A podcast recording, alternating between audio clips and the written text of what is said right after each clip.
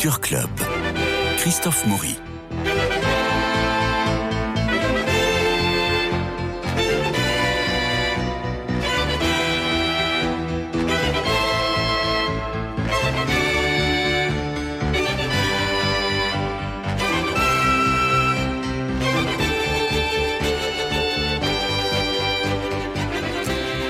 Jean-Luc Génère est avec moi aujourd'hui pour parler de l'actualité théâtrale, les pièces à voir ou à fuir, et puis il y a aussi les pièces à revoir.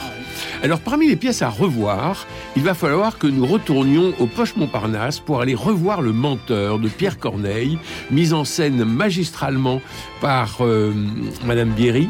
Voilà. Et pourquoi il faut aller revoir Parce qu'il y a une des nouvelles prises de rôle, imaginez-vous. Ah, je ne savais C'est- pas. C'est-à-dire qu'il y a des remplaçants aujourd'hui parce que bah, le, le spectacle tourne beaucoup, a énormément de succès, et que les comédiens, bah, ils ont aussi d'autres engagements, alors euh, il faut les remplacer. Et il y a l'une des, des comédiennes qui va être, qui est remplacée là depuis cette semaine par Marion Lameur, Ah, cette grande comédienne que j'aime beaucoup, comme vous le savez, que tu connais bien. et que je connais bien, euh, bien que nous n'ayons aucune relation de parenté.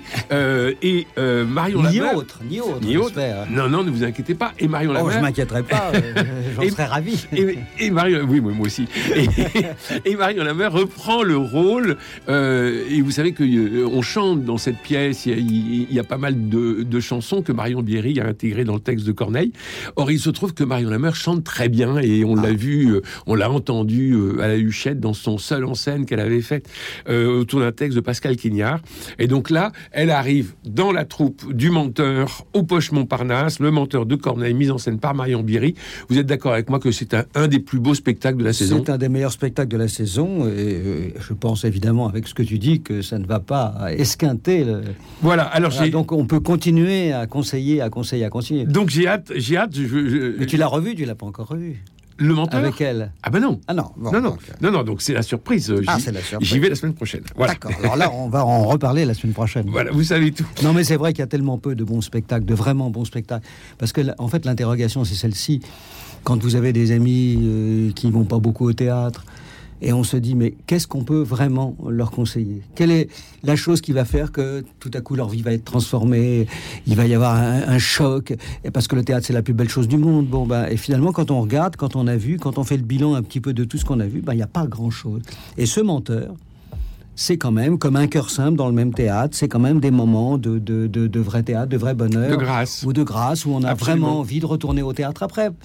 Voilà, euh, c'est comme un bon livre, quoi. Vous lisez un livre, ben, vous avez envie d'en lire un autre. euh, si vous vous êtes embêté pendant, euh, ou si vous voilà. Et surtout, Voilà. et, et surtout si le livre coûte 60 euros. Bah oui, si le livre coûte 60 euros. Il y y y a un problème, je, je lisais tout à l'heure dans, dans, dans le Parisien un, un article sur les, les- les- le théâtre qui baisse ses prix alors que tout un- toute l'inflation, etc., Mhm. parce que les, les- les salles sont de, de plus en plus vides. Mais il faut aussi s'interroger. Euh, le problème n'est pas de baisser ou d'augmenter les prix. Le problème, il est de savoir si vraiment celui qui va voir ça et qui a payé euh, tant, euh, ben, on, on a pour euh, tout simplement pour, Pour son argent. pour son Voilà. bonheur, pour son Donc le menteur au Poche Montparnasse, on y retourne. Euh, Qu'avez-vous vu, Jean-Luc Génère Alors moi cette semaine j'ai vu Barbe Bleue. Ah, d'après Amélie Nothomb, D'après Amélie Nothomb. une adaptation et une mise en scène de Frédéric Lazzarini, c'est dans son théâtre, l'artistique théâtre. Oui, c'est ça, c'est le, le- le théâtre de sa tante, hein, Anne-Marie Lazzarini. Voilà, oui, Voilà, oui, pardon. voilà, voilà, ce et, n'est pas, euh, et avec euh, Pierre Forest, notamment, euh. Cédric Collat, Hélène Lay et Lola, Zilli. Voilà. Alors, euh, bah, c'est toujours le même problème. C'est-à-dire que le, le- le- Frédéric, euh, que je connais très très bien, euh, qui est une, une fille formidable, une, une- une excellente comédienne, a un sens euh, de la mise en scène très particulier. Donc, euh, ce qui fait que dans une pièce comme celle-ci, alors que moi personnellement je suis assez contre les adaptations de romans, dans une pièce comme celle-ci, elle fait, euh, c'est une vraie réussite. Son Mhm. travail de, de, de mise en scène. Oui. Ah, c'est une vraie réussite parce que là, elle a, elle sait comment euh, amener un- une image, un gag. Alors il y a tout, il y a tout ce que je déteste a priori. Oui, oui. Euh, t'as des, des Bon. projections, Oui, des- oui. des- de la mise en abîme, des, des, des, des- des- voilà, des, des- des jeux avec les trucs. On n'est pas du tout dans ce théâtre d'incarnation tel que je le défends. Donc voilà. Mais son spectacle est, est- est vraiment, euh, vraiment excellent. Qu'il y a un vrai travail, c'est très, très précis, avec une très très bonne direction d'acteur. tout ça fait euh, quelque chose de très très bien. Alors maintenant, c'est toujours le pareil, quoi. Est-ce que c'est intéressant d'aller euh, prendre un roman euh, Bah oui, d'Amélie Nothomb et de, de, de, de le, de, le, de le mettre voilà. Alors voilà, donc euh, est-ce que c'est pas mieux de le lire? Alors ensuite, moi je l'avais pas lu le roman. hein. C'est un récit. euh, Mhm. bon, qui, euh, en fait, c'est une espèce de, de- de réflexion sur les mythes de Barbe Bleue, hein, le comte de Perrault. C'est un noble espagnol Voilà. qui vit dans un hôtel particulier euh, dans le 7e arrondissement de Paris. Il n'en sort jamais. Et puis, euh, par le biais d'une annonce, il propose à la location une grande chambre, très confortable d'ailleurs, et anormalement bon marché. Saturnine vient présenter sa candidature et apprend que si huit femmes ont déjà obtenu cette colocation, elles ont aussi disparu. Et on n'a plus jamais entendu parler d'elle. Alors, il y a une jeune fille aussi inoffensive que Boucle d'Or et aussi séductrice et vindicative que Dalila, qui rencontre un étrange aristocrate solitaire et cultivé et dangereux somme toute. Qu'est-ce que cela produit? Ben, Ça produit du mystère, beaucoup de mystère, du suspense, du fantastique et puis aussi de l'humour. Ça, c'est ce que dit le programme. hein. Voilà. Là que tu viens de lire, hein. ce n'est pas, ce n'est pas une critique, ce n'est pas. Non. voilà, bon. C'est pour donner envie. Voilà, c'est pour donner envie. Voilà. Et, et, euh, et moi, j'espère donner envie autrement, quoi. Mais, Oui, oui. mais, mais faut pas tomber là-dedans parce qu'ils sont, ils sont idiots d'écrire ce genre de trucs. C'est- c'est- c'est- non, mais c'est stupide parce Bon. que c'est pas. Faisons avancer le. non, mais faisons, avancer, le schmilblick. Alors, donc euh, là, euh, on a euh, un grand comédien, Pierre Forest. qui est Pierre Forest, qui en plus, euh, c'est- une merveille pour certains comédiens de vieillir. C'est un, un Stradivarius, Pierre Forest. Ouais, mais là, euh, il a pris une, une- une ampleur physique. Oui. Il, il est devenu vraiment. Il euh, il est vraiment énorme. Oui, mais alors peut-être que dans la vie, ça, le- ça le dérange. Je n'en sais strictement rien. Je l'aime bien, je le connais un peu, mais je ne sais pas un ami. Donc je ne sais pas ce qui, comment il vit ça. Mais en tout cas, sur le plateau, ça, son énormité, enfin, avec un Mm. H, vrai, donne une, une, Une force. force, une Ouais. puissance. Et c'est quelque chose de, de vraiment intéressant parce que les comédiens qui vieillissent euh, ne, ne jouent plus. Ils sont. Et c'est ça le secret du théâtre. C'est ça oui. le secret d'un grand comédien. C'est oui. d'être, c'est pas de jouer, c'est pas de surjouer. Alors, Mm. les, les, les, les jeunes comédiens, ils sont comme des moustiques, ils surjouent, ils ont besoin de, de, de Mm. montrer les trucs, de montrer qu'ils savent, de montrer, etc. Qu'ils ont compris, qui- Mm. etc. Tandis que là, c'est une masse d'hommes Ouais. voilà, qui est là, Brut. brut, fort, Ouais. euh, solide. Et il est, il est absolument, euh, absolument merveilleux. Ouais. Alors face à lui, il y a euh, donc cette jeune euh, Lola Zidi. euh, voilà, qui s'appelle Lola Zidi, donc qui, joue la, la- la jeune fille, euh, cette Dahlia dont tu parlais tout à l'heure, euh, ou cette boucle d'or, selon, voilà, selon le, le- le programme, qui est excellente comédienne aussi, Mm. vraiment très bonne comédienne, donc ça fonctionne très bien. Euh, ce qui est amusant, c'est qu'on se demande, mais euh, là, c'est un, vrai questionnement sur le, le fait de. c'est qu'elle est tatouée de, de- partout. Alors, on se dit, au début, on se dit, bon, ça va être le personnage, puis on se dit, mais quand même, c'est quand même un peu bizarre. Et moi, je me suis toujours demandé, mais comment une comédienne, ou comment un comédien, d'ailleurs, c'est pareil, peut se tatouer? Parce que son corps, c'est son instrument. Ouais. Et, et- et c'est très très étrange. Alors on C'est voit, c'est- euh, c'est un- vrai problème. Et alors ça attire l'œil. C'est très, c'est très bizarre.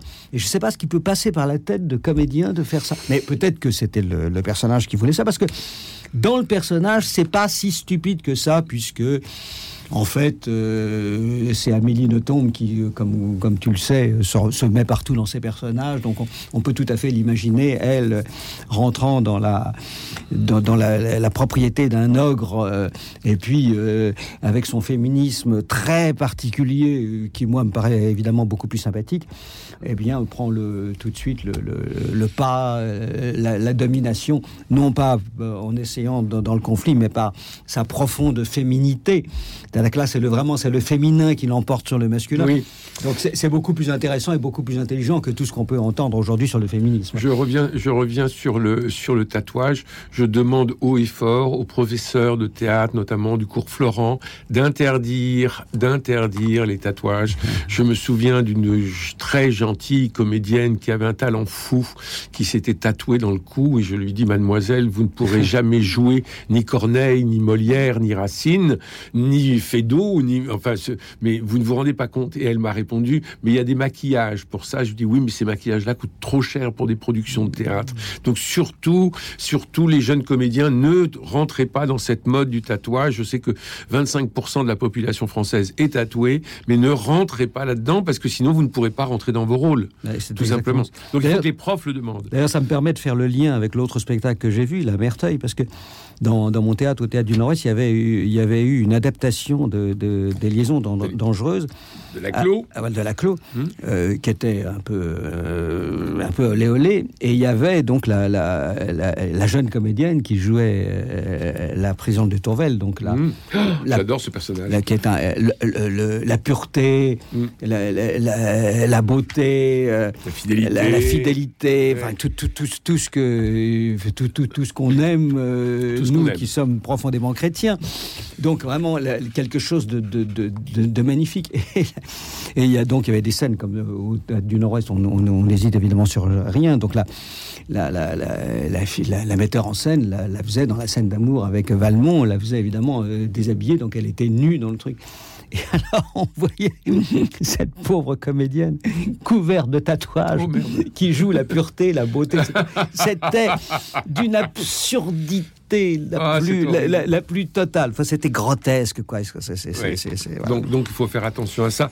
Mais mes jeunes mesdemoiselles et messieurs, les comédiens. Alors, euh, donc Merteuil, voilà, que, que, j'ai vu. Donc Merteuil au Lucernaire. Au Lucernaire, alors. Bon, et alors, euh, alors c'est là, bon, donc euh, ça c'est pas, c'est, c'est, c'est. Euh, bon, d'abord, est-ce que l'adaptation est fidèle? Alors, parce que des adaptations, des liaisons dangereuses, on en voit, mais alors tous les mois. Mais là, c'est pas l'idée. L'idée n'est pas d'adapter les, liaisons dangereuses. L'idée, c'est un petit peu comme pour Célimène et le cardinal. D'accord. C'est de, c'est de, de, remettre Merteuil 20 ans après et de parler d'elle. Qu'est-ce qu'elle est devenue mhm. Comment elle vit Ce qui se passe Quels sont ses rapports avec les, les avec les personnages Avec avec elle-même, avec son corps, avec ce qui s'est passé. Voilà. Donc c'est ça l'idée. Alors, euh, donc elle est, euh, l'action se situe 15, 15, 15, ans après la mort de, de, Valmont.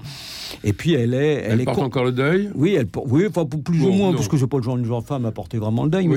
Mais, euh, elle est convoquée par une, une, jeune femme un peu mystérieuse, donc elle ne sait pas exactement qui c'est. Et puis finalement, elle découvre, et on, je ne vais pas dire qui c'est, mais enfin, c'est mmh. tellement évident au départ qu'on on, finit par le comprendre. Eh bien, et, là, euh, on, s'interroge, sur ce, le pourquoi de, de, de, de, ce qu'elle a vécu, comment elle a manipulé ou pas et sur le temps comment elle n'a pas oui, sur le temps. oui, parce que le, euh, le temps et la femme sont quand même euh, deux, sujets qui se rencontrent. C'est Marjorie Franz et qui sont merveilleuses. C'est Marjorie Franz qui a fait l'adaptation et qui joue le rôle de Merteuil. Donc elle, est, elle, elle, accepte son vieillissement. Euh, mhm. c'est une femme de 55 ans, voilà, à peu près entre 50 et 60 ans. Mais c'est un beau rôle. C'est un, un, un, rôle. Et l'adaptation. Et, c'est. Euh, je parlais de Célimène le Cardinal, c'est plus réussi que Célimène le Cardinal. Non oui, oui, Qui était en alexandrin, qui était. En Là, c'est pas en alexandrin. Mais c'est plus réussi dans la mesure où c'est beaucoup plus intelligent. Ah bon? C'est-à-dire que, oui, oui, le personnage est beaucoup plus euh, fouillé, beaucoup plus. Euh, voilà. Donc, sur ce plan-là, c'est assez. Alors, maintenant. Maintenant, euh, bon. Euh, le verre à moitié vide, à moitié plein. Non, mais c'est pas ça. C'est toujours la même chose. C'est que euh, moi, j'ai une passion pour Les Liaisons Dangereuses, qui est un des grands un romans, un chef-d'œuvre absolu, une merveille absolue. On a une idée de Merteuil. Et là, elle en fait quelqu'un d'un tout petit peu. enfin, elle, lui ôte sa, sa, sa, cruauté, sa, sa, ah bah, dimension. Bah, elle a 20 ans de plus. Oui, mais elle, vous savez, le, un certain diabolisme. Oui, oui, oui.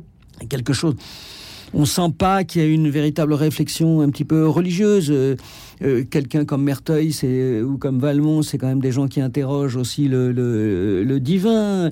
Tout ça, c'est un petit peu... Voilà. Donc on reste dans un rapport un peu psychologique euh, avec avec donc un peu personnage.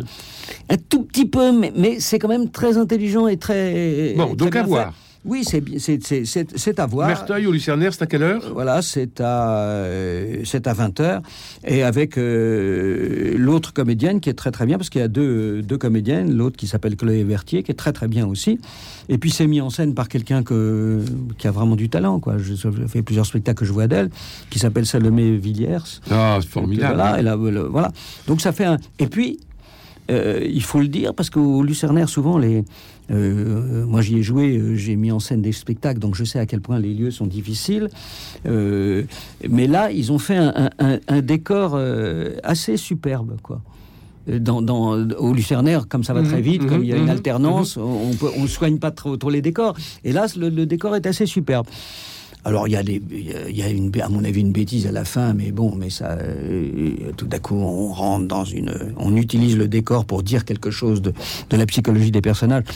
Voilà. Et à mon avis la fin est un peu babette, mais sinon, sinon vraiment c'est un bon. Euh, Salomé Villiers est une euh, très bonne comédienne Voilà. et puis une très bonne metteur en scène. On peut aller l'applaudir actuellement au théâtre du Gymnase dans le Montespan, Ah Hein très bien. euh, qui avait commencé euh, à, la, à la Huchette, qui a fait un triomphe à Avignon et qui est actuellement au Montespan. euh, au, Montespan. Voilà. Ça pourrait être. hein. Oui, Ça au pourrait donner gymnase. un nom, le nom d'un théâtre. hein. au gymnase.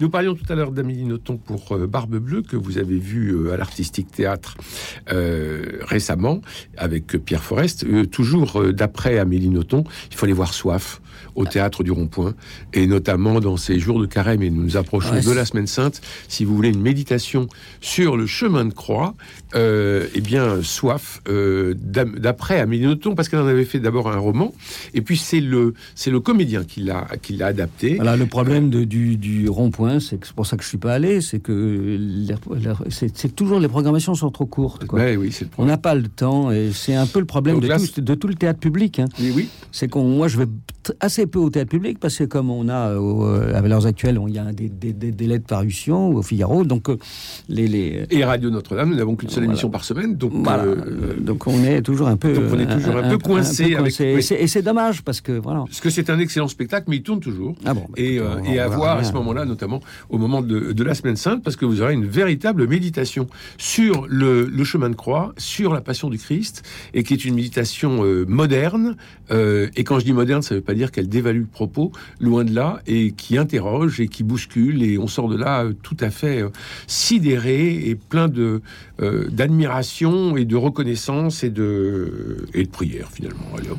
Bah, euh, Disons ça. euh, très Donc, bien. Voilà. Donc Très, ça, très bien. Donc ça, c'est très réussi. Barbe bleue, Merteuil. On a parlé du menteur. J'aurais dû mieux fait d'aller voir Soif, mais je te dis, euh, Ben, parce, que, là, parce que c'est quand même un peu plus dans mes, dans, On a mes- parlé de dans Soif. ma quête spirituelle, mais Dans les euh, dans les pièces à revoir ou à voir si vous n'avez pas eu le temps de prendre vos places, je recommande toujours parce qu'il va être. Vous allez voir, je vous, je vous parie qu'il va y avoir au moins quatre Molières. Euh, c'est euh, Sébastien Castro dans une idée géniale et c'est au théâtre Michel. oui, On a un avec vrai euh, rire d'enfant. J'espère que Avec José Paul. J'espère qu'il a changé un peu la fin parce que le, le- le- sinon son, son spectacle est formidable. Juste à la fin, je trouve que ça déconne un peu. Laurence bon, Porteil est formidable, Agnès Bourri aussi, euh, Agnès Bourri euh, qui tient qui tient un rôle de la voisine qui est très très drôle. Et non, c'est- un, très- un bon spectacle. C'est formidablement écrit parce que chaque Mais je préfère Berlin-Berlin, toi. De, de- chaque scène chaque scène est un conflit. Mhm. Et comment il va dénouer ces conflits? Parce que certains ne sont pas dénoués à la fin de la scène, mais vont se dénouer à la scène 3, 4, 5. Et comment il arrive toujours à Ah rentrer non, non, mais des- c'est un, un bon truc. Sauf, euh, je te dis. ah oui, oui, ben, Ah, vous n'avez pas aimé la fin. Euh, alors, euh, vous parlez de Berlin-Berlin, qui se donne toujours Oui, oui, euh, au Théâtre Fontaine. tout à fait. Et qui, alors, il n'y a plus, il y a plus Maxime Daboville, ah, qui, Maxime est parti. Maxime est parti, il est parti en tournée, mais il a été remplacé et très bien remplacé, m'a- m'a-t-on dit, mais Berlin, Berlin. Donc euh, on est euh, à Berlin Est et c'est un couple qui veut s'évader et qui a trouvé qu'il y a un immeuble dans lequel il y a une cave qui va à Berlin Ouest et il décide d'être euh, dans un appartement pour s'occuper de la vieille dame et faire de, de, la garde de, de, vieux- de personnes âgées. Sauf que la vieille dame, c'est la maman du responsable de la Stasi et ils vont devoir affronter le patron de la Stasi alors que eux veulent quitter Berlin Est. Ah, Tout ça étant vraiment drôle. Hein, Donc tout ça donne énormément de Mais ça, c'est quiproquos. vrai- ça, c'est une vraie réussite. hein. Oui. Dans, le- dans le domaine de la comédie, c'est une vraie réussite. Bah, c'est Gérald Cipleras hein, qui, qui s'y connaît, et puis c'est Patrick Hautecoeur qui, euh, voilà. euh, qui, met du, du- qui met du sel dans tout ça et qui joue tous les soirs euh, avec le personnage qu'il sait si bien incarner. Dans les très bons comme, euh, spectacles aussi, dont on peut, qu'on peut, on peut rappeler, qui il y, a, il y a les crapauds fous. le- le- Oui, ça, c'est votre, vraiment- ouais, ça c'est votre joker. Oui, non, mais c'est parce que vraiment, je, Dieu sait si je pourrais aimer le, le suivant. J'ai pas vu le dernier. Toi, tu l'as vu, je crois. Oui. Euh, mais ce Les Crapauds Fous, c'était une vraie réussite. hein. Vraiment, c'est euh, l'histoire des extraordinaire là, des- des- ces deux Polonais, euh, ces deux médecins polonais qui, pendant la, Seconde Guerre mondiale, euh, qui sauvent des, des milliers de vies. Mais, mais c'est raconté comme ça, ça a l'air triste, mais c'est- c'est c'est- c'est très très bien fait, vraiment.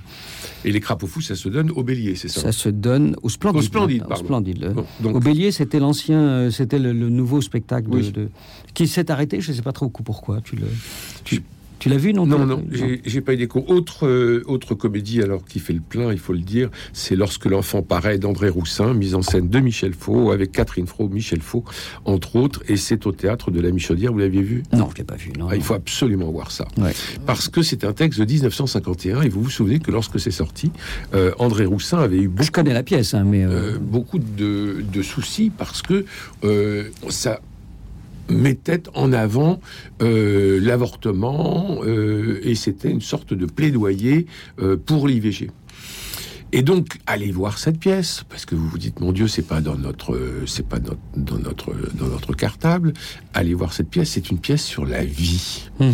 C'est une pièce où toutes les femmes tombent enceintes.